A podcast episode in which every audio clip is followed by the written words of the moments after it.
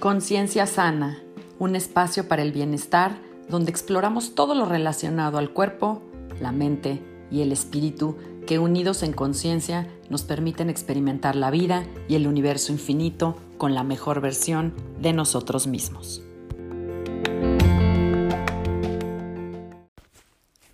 Hola, yo soy Sandra Romero, host del podcast Conciencia Sana, y te agradezco que estés conmigo en este espacio aquí y ahora.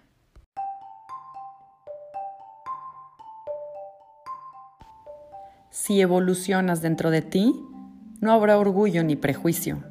Realizarás la acción por puro y absoluto sentido.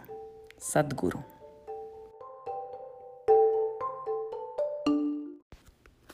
El ego, una creación de la mente.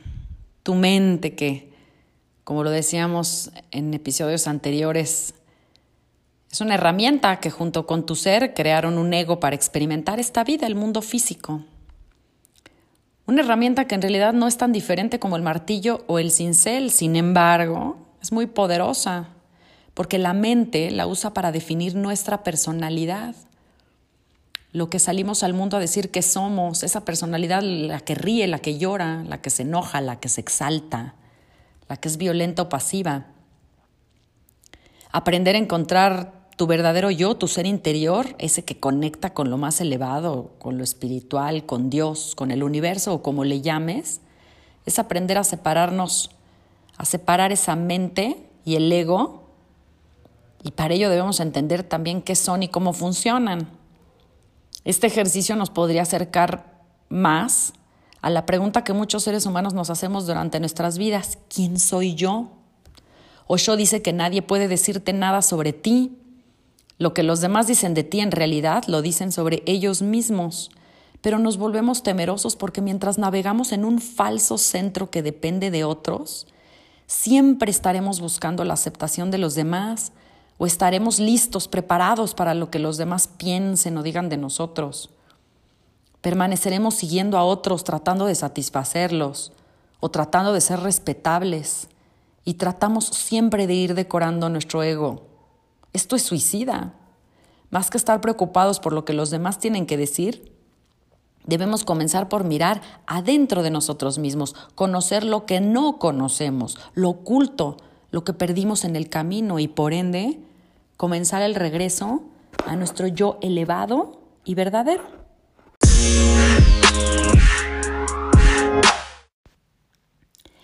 En este bloque vamos a hablar de la autoestima y el ego.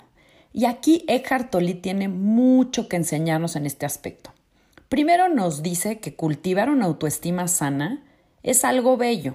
¿Por qué? Porque de alguna manera muestra que estamos razonablemente satisfechos con quienes somos como personas, por lo que hacemos, por lo que sabemos, por lo que tenemos y bueno, nos comparamos con los demás en los mismos términos que tienen que ver con las habilidades, los conocimientos, las posiciones y digamos que salimos bien librados del comparativo o nos damos cuenta que podemos hacer más y mejorar.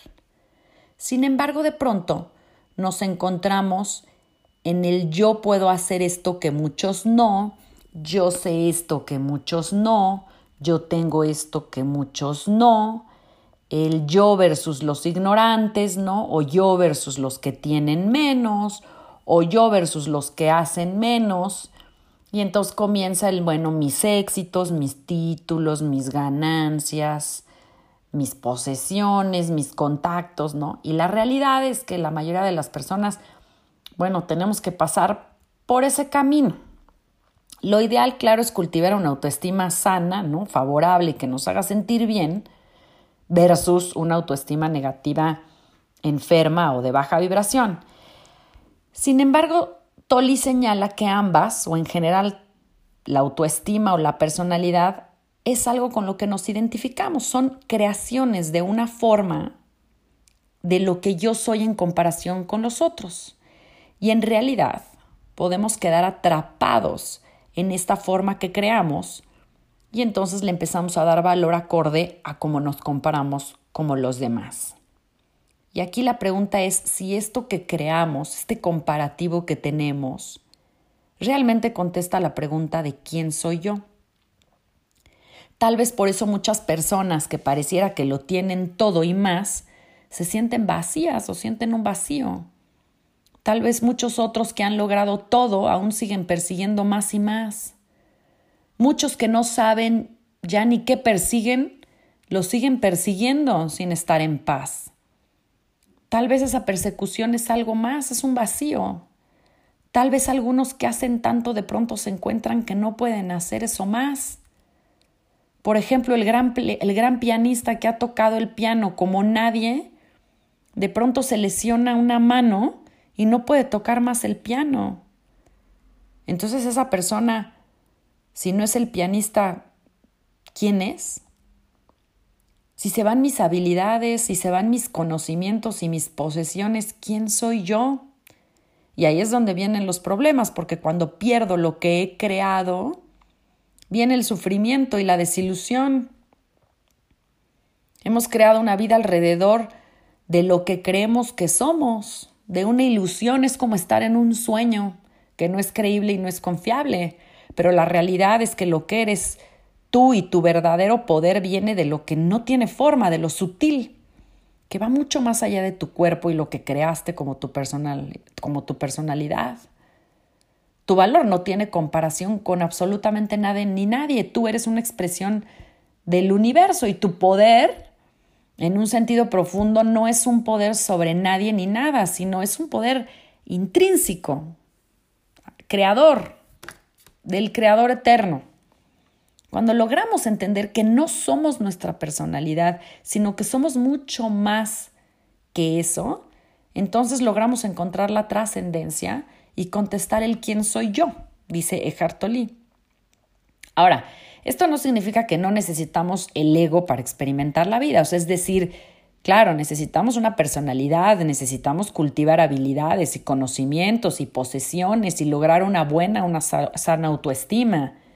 Pero lo importante es que no caigamos en la ilusión de que nosotros somos ese ego que creamos sino que a la par cultivemos el ser interior, el yo verdadero, aquel que trasciende el tiempo y el espacio, el que nos conecta con lo eterno, con lo infinito. El asunto acá, dice Eckhart Tolle, es que sin duda podemos cultivar una autoestima sana y elevada y vivir y vivir en la felicidad superficial. Y es más, nos podemos mantener en el mundo de los sueños por un buen tiempo o toda la vida y estar bien y sentirnos bien pero cabe la posibilidad de que queramos despertar del sueño y buscar ese algo más que la felicidad superficial o la Matrix no lo ofrece. Y volvemos a preguntarnos quién soy yo. Y a lo mejor al encontrarlo, con ello encontramos la paz de no necesitar buscar nada más.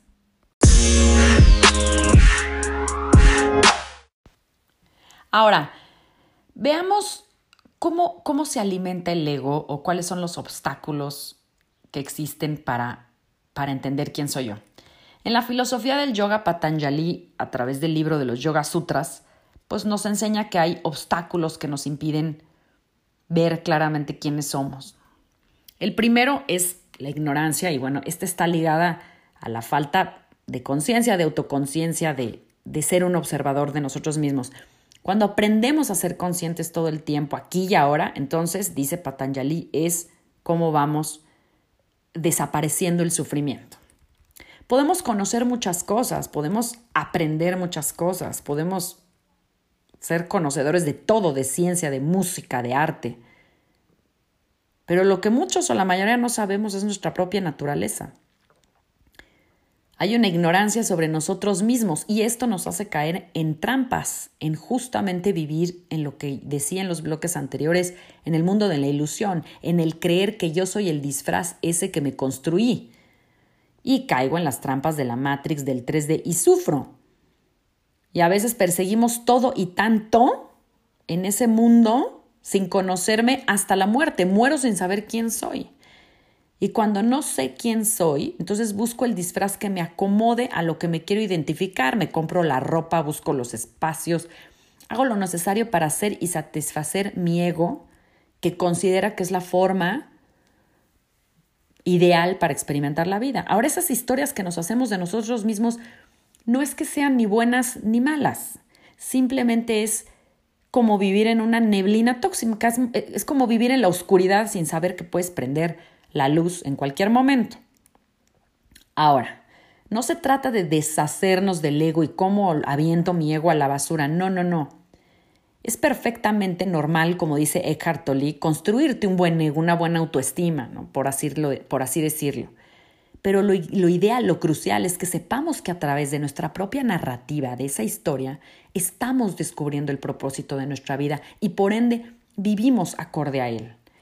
Aquí Víctor Frankl, en El hombre en busca de sentido, y que bueno, fue sobreviviente del holocausto, dice algo que a mí me parece revelador que no es que haya un sentido de la vida per se, sino que la vida misma nos pide que le encontremos un sentido. O sea, él dice que el hombre no debe estar buscando un sentido abstracto de la vida. O sea, el hombre no debe decir, ay, ¿y cuál es el sentido de la vida? No, más bien el hombre debe reconocer que es a él mismo, a través de su vida, de su experiencia, de su narrativa, a quien se le pregunta cuál es el sentido de su vida.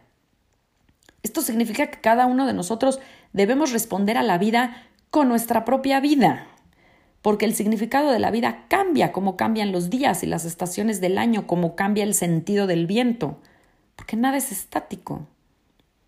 Entonces, construirme un ego sano, por decirlo así, sería aquel en el que no estoy yo al centro de todo, donde no todo gira alrededor de, de, mí mismo, sino que mi vida tiene un sentido de servicio y es en el sentido de servicio donde encuentro mi sentido. Y en ese sentido, que cambia de naturaleza y que cambia con la vida misma, me encuentro yo. Ahora ya hablamos de la ignorancia como uno de los obstáculos para saber quién soy. Ahora hablemos del apego, que es el segundo. Pero para entender el apego, debemos entender que también el ego se va identificando con lo que le gusta y lo que no le gusta.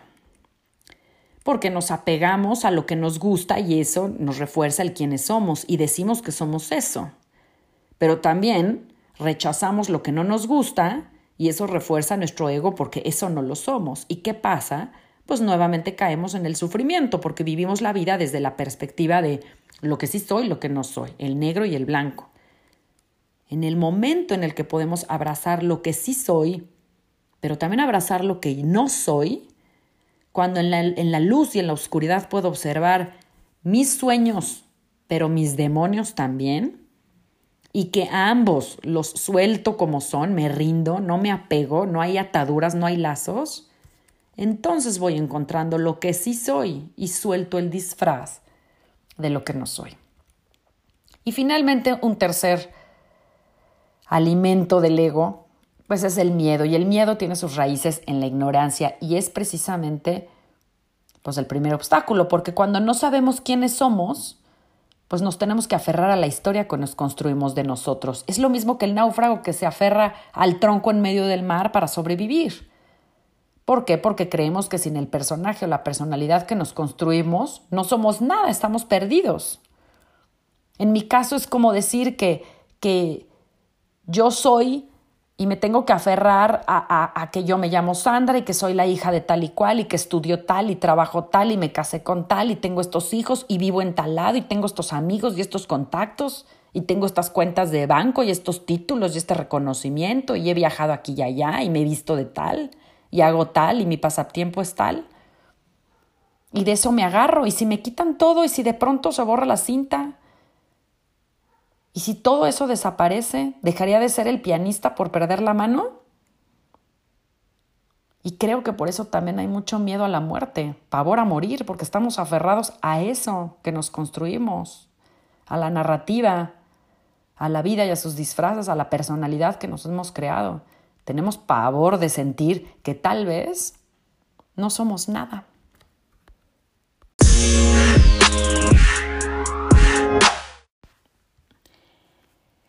Y bueno, en realidad no es que no seamos nada. La filosofía hinduista y budista nos enseña que en realidad nada nace ni nada muere, todo es eterno. Solo hay cambios en el estado y naturaleza de los seres. Muchos no le tienen miedo a la muerte per se, sino lo que la muerte significa para ellos, porque implica el desapego, implica la aniquilación de, nuestro sentido de identidad de la 3D, el miedo a extinguirnos, no regresar. Eddie Stern, un gran maestro de yoga, yo admiro mucho, dice que el miedo a la muerte viene de la reflexión de que si dejamos de existir, pues quiénes somos, dónde estamos, ¿no? Y, qué fue todo esto a lo que le llamamos vida, un gran sueño, una gran ilusión. Y si entonces fue un sueño y una ilusión, pues ¿cuál es el punto de experimentar lo que vivimos? Todo. El amor, el odio, el dolor, el placer, el miedo, los celos, la confusión, la nostalgia, el placer. Y estas preguntas son válidas, pero en realidad debemos saber que las experimentamos desde el ego, desde la mente, ya sea que están basadas en el pasado o en el futuro o en la exposición de experiencias. Pero el punto de experimentar la vida con el ego es precisamente para hacernos conscientes de lo que sucede en este eterno presente, lo como nos enseñó Víctor Franco. La conciencia que nos lleva a conocernos a nosotros mismos, nuestro camino y por ende a la liberación, a la paz final.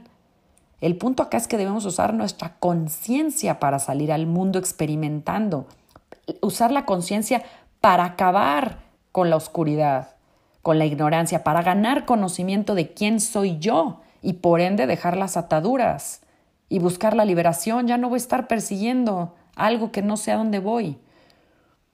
Si nosotros creemos que nuestras experiencias son absolutamente todo y nos hacen todo, entonces nos vamos a seguir perdiendo la narrativa que nos contamos de nosotros mismos. Ahora, ¿cómo puedo diferenciar mi ego de mi conciencia para saber quién soy? Bueno, pues primero el ego nace y muere con tu cuerpo, con tu vida actual.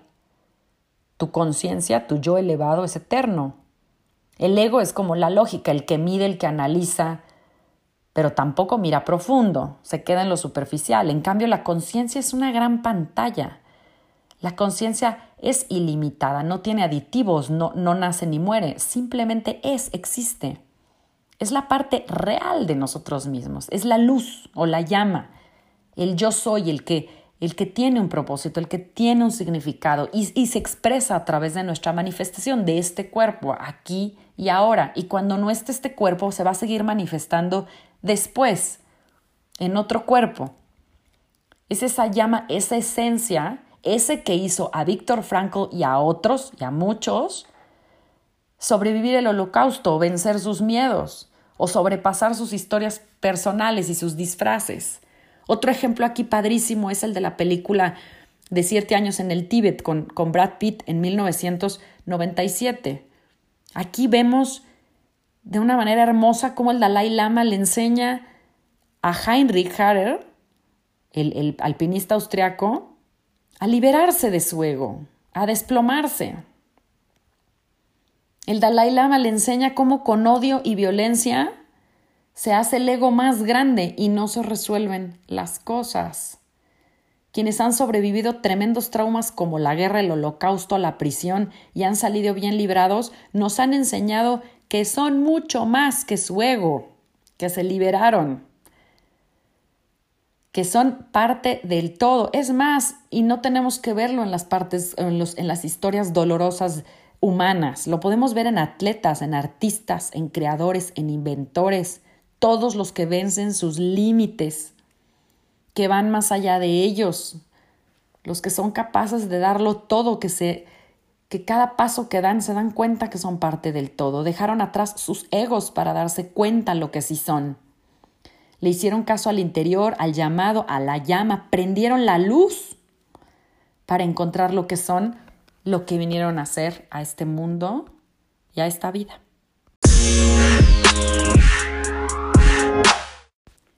Y bueno, voy a cerrar este episodio con, con unas, unas notas de, de, Osho que, sobre el ego que me, me encantan porque dice que el ego, es, el ego es una especie de ausencia porque no te conoces a ti mismo, como decíamos, y de ahí el ego. Cuando te conoces a ti mismo, no hay ego. El ego es como la oscuridad, la oscuridad no tiene existencia positiva por sí misma, es simplemente la ausencia de luz. No puedes pelear con la oscuridad, ¿o sí? No puedes sacarla de la habitación, no puedes llevártela a otro lado. No puedes hacer nada directamente con la oscuridad. Si quieres hacer algo con la oscuridad, dice Osho, tendrás que hacer algo con la luz. Si enciendes la luz, no hay oscuridad. La oscuridad es solo la ausencia de luz. Así es el ego, ausencia de conocimiento de sí mismo. No puedes sacrificarlo. Por eso yo les decía en el bloque anterior, no puedes agarrar y aventar el ego. Ay, voy a echar mi ego a la basura, voy a sacrificar mi ego.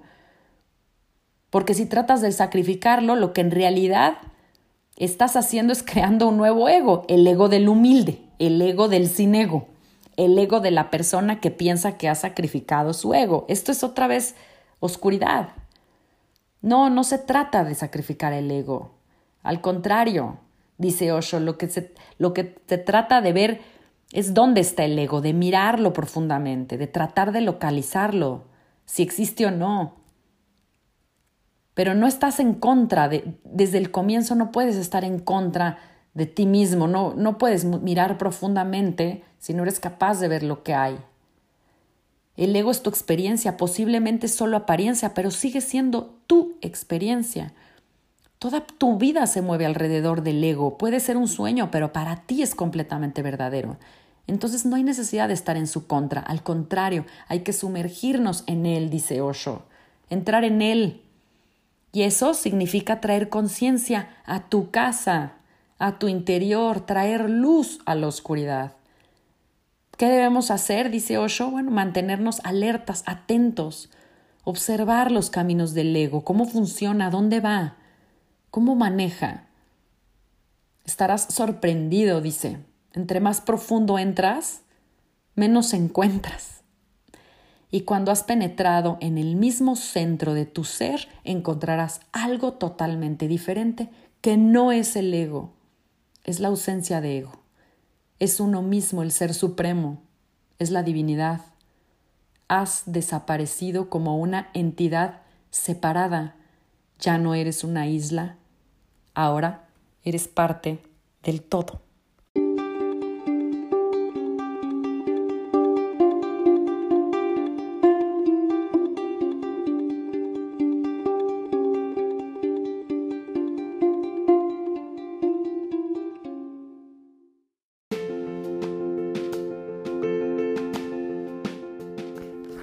Si te gustó este episodio, te pido que lo compartas.